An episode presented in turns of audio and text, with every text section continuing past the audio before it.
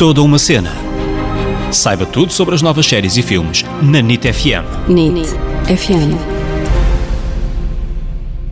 Olá, olá! Bem-vindos a mais um episódio deste podcast que é toda uma cena. Eu sou a Ana Isabel Souza, Ana para os amigos. Eu sou o David Correia, David para os amigos. A série que vos trazemos esta semana chama-se A Very English Scandal. Uh, que sotaque! É, tu gostas do meu sotaque muito britânico? Bem, muito bem. A minissérie que chegou no início de julho à plataforma HBO eh, fala de um escândalo que existiu nos anos 70. Eu não sei se se lembram ou se ouviram falar deste escândalo político que aconteceu em Inglaterra, chamado The Torp Affair. E se são como eu, nunca ouviram falar deste The Torp Affair, nós vamos tentar explicar um, um bocadinho do que é que foi isto. Mas ao explicar também o The Torp Affair, acabamos por explicar já aqui a sinopse da série, porque acaba por ser uma história que está misturada, não dá para falar de uma sem falar da outra. Matamos dois coelhos de uma cajadada só. Uau, muito bem. Agora, eh, isto foi produzido pela BBC, também é uma série muito fiel à história. O que vocês vão ver aqui é um retrato que vai explicar muito bem o que aconteceu, eh, mesmo em termos de figurinos, em termos da, da caracterização dos atores, está tudo mesmo muito fiel, apesar deles terem feito uma, uma pequena dramatização para agarrar mais o espectador, não desviaram mesmo quase nada da história original. Mas então, o The Torp Affair, o que é que foi isto? Eh, existia Jeremy Thorpe, um político, era líder do Partido Liberal e um dos políticos mais novos de sempre a assumir um, um partido em Inglaterra e conheceu Norman Scott, um jovem que era tratador de, de cavalos eh, e teve logo ali um, um affair, como diz logo ao início é, no The Torp Affair. Eh, foi então esta relação que existiu também entre Norman Scott e Jeremy Thorpe. Mas foi muito mais que isto, porque Norman Scott foi para Inglaterra, a Inglaterra foi para Londres, queria dizer, mas até 1967 era crime ser homossexual em Inglaterra e Jeremy Thorpe acabou por ter um relacionamento com Norman Scott durante alguns anos e tudo isto teve de ser mantido em segredo. Depois de 1967 eh, já não era crime e eles também já tinham terminado o relacionamento. De qualquer dos modos, Jeremy Thorpe ficou sempre com medo que Norman Scott denunciasse esta relação e quis sempre silenciá-lo para que isto não saísse cá para fora, porque Jeremy Thorpe já tinha um certo estatuto, ele, para vocês terem a noção, chegou numa eleição, teve cerca de 6 milhões de votos, teve para fundir o partido dele com o primeiro-ministro da altura em Inglaterra, para vocês verem que ele era realmente alguém já muito conhecido e por isso é que isto foi um grande escândalo. Sim, sendo crime ou não, não lhe dava jeito nenhum que soubessem que ele era homossexual, não é? Sim, não lhe dava mesmo jeito nenhum porque ia acabar com, com a reputação dele. Mas Norman Scott acusou então Jeremy Thorpe de tentativa ou de conspiração de assassinato e este Jeremy Thorpe acabou por ser o primeiro político britânico a ser julgado por conspiração de assassinato. E é isto que nós vamos ver nesta série, esta história que abalou a Inglaterra. Uhum. E porquê que esta série é tão boa? Porque a equipa que está à volta, a equipa de produção, tem muita qualidade. Esta série é protagonizada pelo Hugh Grant, pelo Ben Whishaw, são excelentes atores. É realizada pelo Stephen Frears, não sei se lembram daquele filme do Florence, Uma Diva Fora de Tom, com a Meryl Streep, das Ligações Perigosas. Ele trabalha muito, por exemplo, com a Judy Dench, com a Ellen Mirren, com grandes atores e decidiu desta vez abordar uma, uma série sobre a corrupção política. E o mais engraçado é que ele fala de um assunto bastante sério, com um tom muito irónico, mesmo para nós estarmos ali entretidos a ver, a ver este escândalo. Ele tem aquele tom tipicamente britânico, não é? Do, do sarcasmo, é muito sarcástico e nós sentimos que a série está sempre ali a balançar entre o drama, porque a história é bastante dramática, mas depois a comédia, porque há muitos pormenores da história que são meio ridículos. Eu, quando estava a ver aquilo, pensei: epá, a BBC já está a inventar um bocadinho, não pode ter sido assim tão, tão ridículo. E foi. E foi. mas depois vocês veem a história e percebem logo do que é que eu estou a falar. Mas de facto aquilo é, é uma história muito engraçada também, apesar de ser trágica, eles conseguem transmitir muito bem esse tom na série. Agora, quem também gosta de uma história uh, verídica e de ver uma série e descobrir mais um pouco do que, é que, do que é que aconteceu no mundo, tem aqui então a possibilidade de ver uh, esta série e também conhecer mais sobre este The Torp Affair e quando surgirem conversa, ao menos já estão esclarecidos do, do que estão a falar. O mais engraçado é que a série teve muitas nomeações, mas ganhou um Globo de Ouro, um Emmy e um BAFTA todos para a mesma pessoa, que foi o Ben Whishaw, pela sua interpretação como Norman Scott. Quem não está a ver aqui quem é este ator, o Ben Whishaw, acaba por ser aquele ator que fez o, o Perfume, o filme, e agora é, está a fazer o 007 com o Daniel Craig, interpreta o personagem do Q e fez também, por exemplo, o Paddington, aquele ursinho carinhoso. Uhum. Não é assim tão carinhoso, mas aquele ursinho agora, o Paddington, o 1 e o 2, ele também dá voz ao personagem. E ele teve várias conversas com o Norman Scott. O Norman Scott, o verdadeiro, ainda está vivo, ajudou muito na produção. Uh, diz que quando ele viu a sua história finalmente no ecrã, até começou a chorar, porque deve ser um sentimento de. Justiça, finalmente justiça. sentiu. Ok, a justiça foi feita finalmente. E é por isso também que, que o Ben Whishaw acabou por uhum. dedicar o Globo de Ouro. Sim, eu achei super querido quando ele dedicou o Globo de Ouro ao Norman Scott. E uma coisa que eu gostei muito, que queria expor aqui na interpretação dele, é que ele vai mudando muito a personagem ao longo da série. E eu, ao início, achei um bocado estranho, até achei pouco coerente da parte dele, porque ele estava muito tímido e depois, à medida que a série foi avançando, começa a ficar cada vez mais assumidamente gay, de repente já é mais extrovertido e fica muito diferente. Eu, epá, parece que o ator é que está aqui a habituar ao cenário e está cada vez mais, mais na boa e depois percebi que não, que ele estava era a adaptar-se ao contexto histórico, porque quando a série começou foi antes de 67 e ainda era crime ser homossexual, e depois, à medida que a história avança, já deixa de ser crime. E nós vemos como o ator pensou que dentro daquele contexto histórico a personagem podia ir evoluindo de acordo com as coisas que iam, que iam acontecendo ao longo dos anos. E achei muito engraçado ele ter reparado nesses pormenores históricos e ter adaptado a sua personagem a isso. Agora, quem também está muito bem neste filme é o Hugh Grant,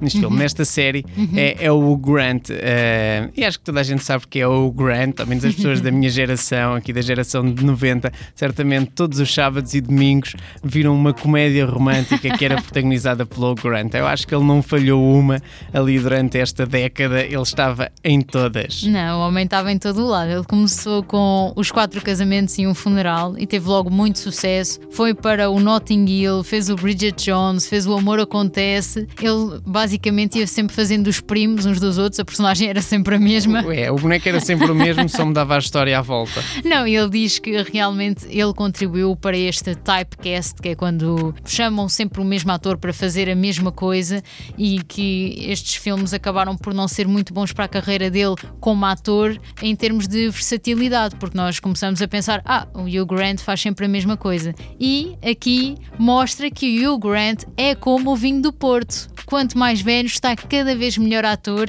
e finalmente está a provar que é uma pessoa versátil e está aqui a fazer este Jeremy Thorpe de uma forma que nós nunca, nunca vimos nada assim da parte dele. Ele acho que juntou as suas qualidades encantadoras, que ele utilizava essas qualidades para aqueles filmes, daquelas comédias românticas que ele fazia nos anos 90, mas agora juntou-lhe um lado assustador, uh, sórdido, assim um, um pouco mais obscuro para fazer este Jeremy Thorpe.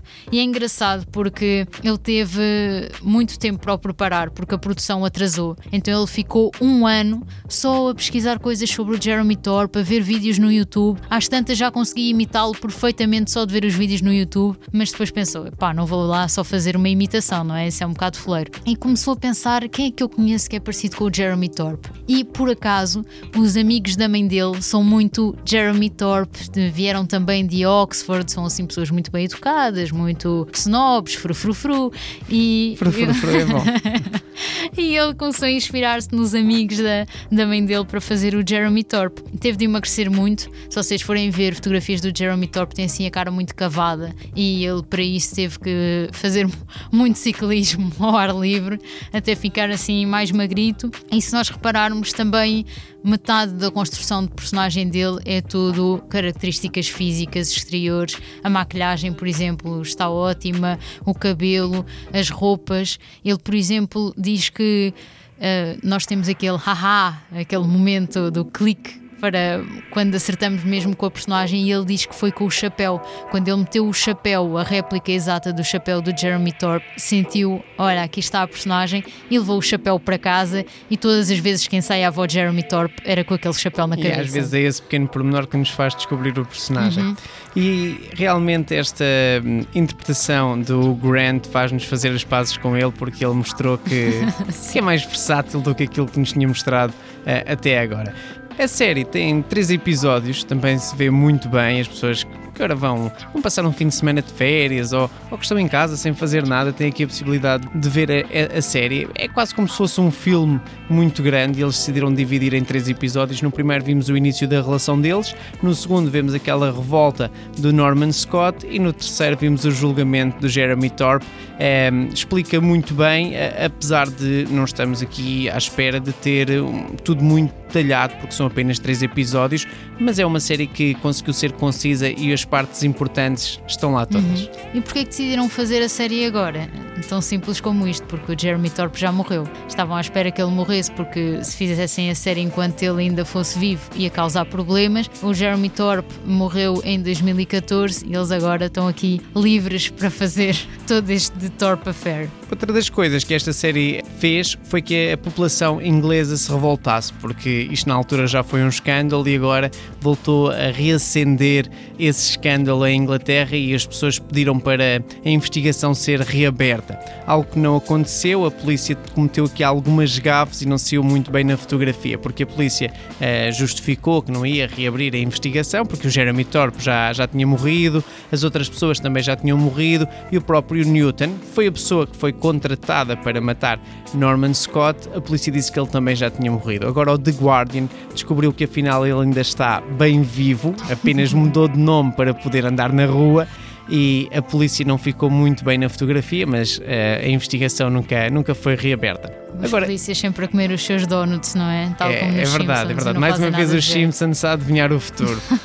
Agora, quem gosta deste tipo de séries e quem gostou desta série, a Very English Scandal, quem já viu ou quem vai ver, tem aqui também já a, a novidade que vai sair uma segunda temporada. Esta história está terminada, mas vão fazer uma antologia, por isso vai haver um novo elenco e desta vez vai ser sobre Margaret Campbell, a duquesa mal comportada. Ela hum, traiu o marido, é, o marido, o segundo marido pediu-lhe o divórcio porque descobriu, e eu vou dizer isto de uma forma simpática, que ela o tinha traído com 88 homens.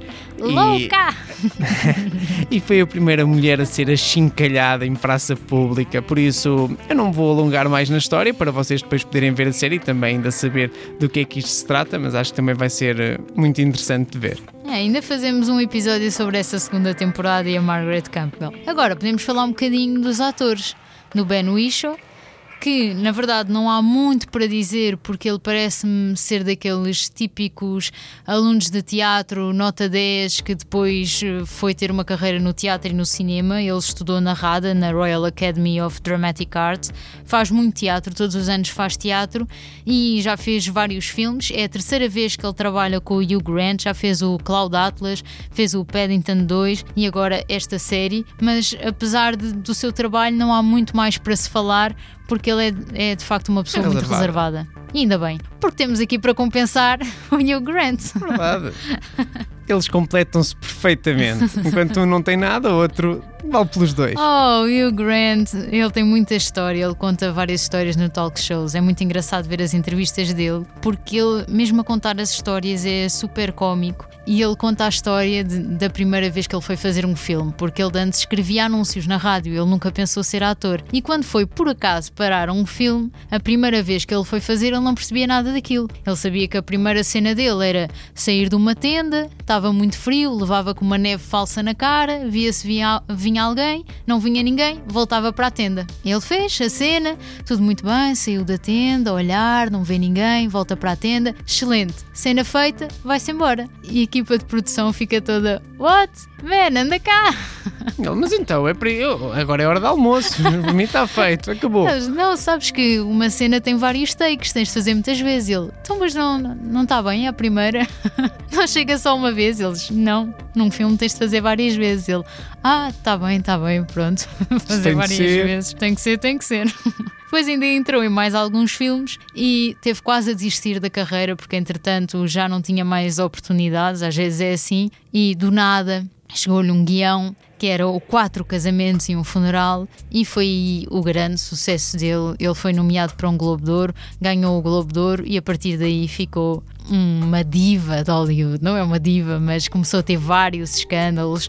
Em 1997 foi apanhado no carro dele com uma prostituta em atos sexuais, foi um grande escândalo, mas foi a melhor coisa da vida da prostituta porque ela, graças a este escândalo, começou a dar tantas entrevistas que ganhou um milhão de euros só a contar esta história com o Hugh Grant e pôs as filhas na escola e a vida dela mudou completamente. Portanto, ele já pode dizer que salvou a É verdade, vida. o Grant fez uma boa ação no meio disso Não, mas o mais engraçado é que ele safa-se sempre destas coisas porque ele não inventa desculpas. Perguntam-lhe as coisas e ele fala abertamente sobre estes escândalos e diz: Olha, fazemos coisas boas, fazemos coisas más eu fiz a má agora, não tenho desculpas.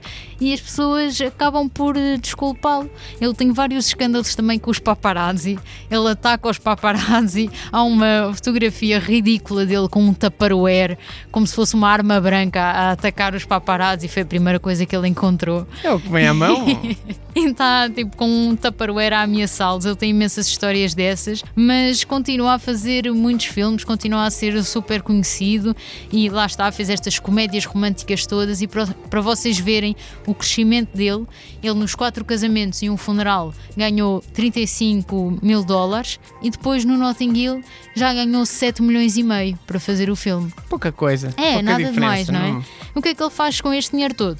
Compra casas. Comprou quatro casas na mesma rua, duas ocupa, as outras duas estão às moscas, mas ele gostava de comprar a rua toda. Diz que esse é o sonho dele: comprar todas as casas da rua para ficarem às moscas também, se calhar. Não, talvez não, porque agora o que tu vais contar a seguir, ele ele está a tratar disso. Ah, sim. Não, porque eu e o David tivemos a ver. Ele tem uma coisa muito engraçada que é a maneira como ele faz filhos. Quer dizer, não é a maneira como ele faz filhos. Nós não sabemos. mal, não é? Não mal. sabemos como é que ele faz bem os filhos, mas pronto. Não, vocês já vão perceber. Porque ele teve uma namorada que foi a Ting Langong e fez o primeiro filho em 2011. Depois conheceu a Anna Erbstein e fez o segundo filho em 2012. Isto está um igual. Um igual, um igual. Depois volta para a ONG e faz o terceiro filho em 2013. E ela e o 2 a 1. E neste momento estão as duas grávidas ao mesmo tempo. Por lá. isso é logo o 2 igual. Ele não perde tempo. Não, não, pois ele volta para, para a Erbstein e tem o, o segundo filho da Erbstein em 2015. Portanto, fica, aí é que fica dois igual.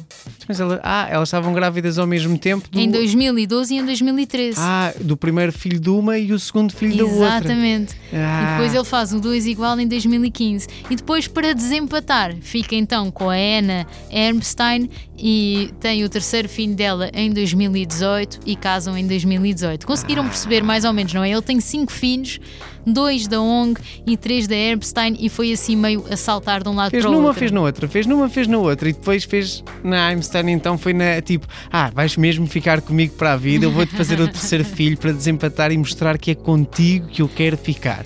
Acho que deve ter sido mais ou menos isso.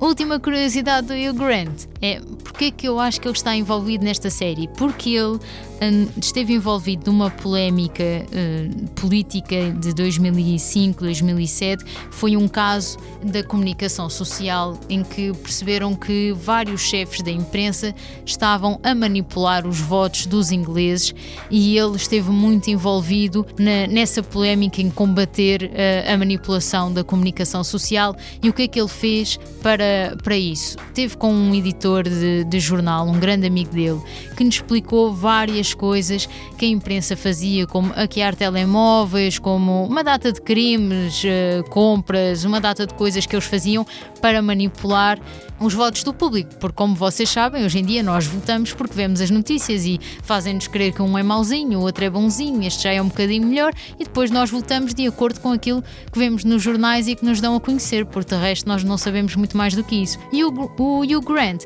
gravou, sem o amigo saber, essa conversa que ele estava a ter todos, sobre todos esses crimes, gravou e expôs num artigo de jornal, na primeira página, todas essas coisas que ele descobriu que a imprensa fazia para manipular os votos da população. E acho que foi por causa disso que ele fez esta série, porque uh, está muito envolvido na política, é um tema que ele, que ele tem participado muito, e esta série, sendo um tema de, de corrupção política e um escândalo político, ele decidiu Sim, mostra-nos muito como é os escândalos e como eles fazem tudo para, para esconder muitas vezes os seus segredos Exatamente. e como nos enganam. E este foi o nosso episódio sobre a série A Very English Scandal. Espero que tenham gostado, pessoal. Por isso, uh, também já sabem, sigam-nos no nosso Instagram, no nosso Facebook, deem-nos a vossa opinião para nós crescermos e também melhorarmos. E uma grande beijoca e até para a semana.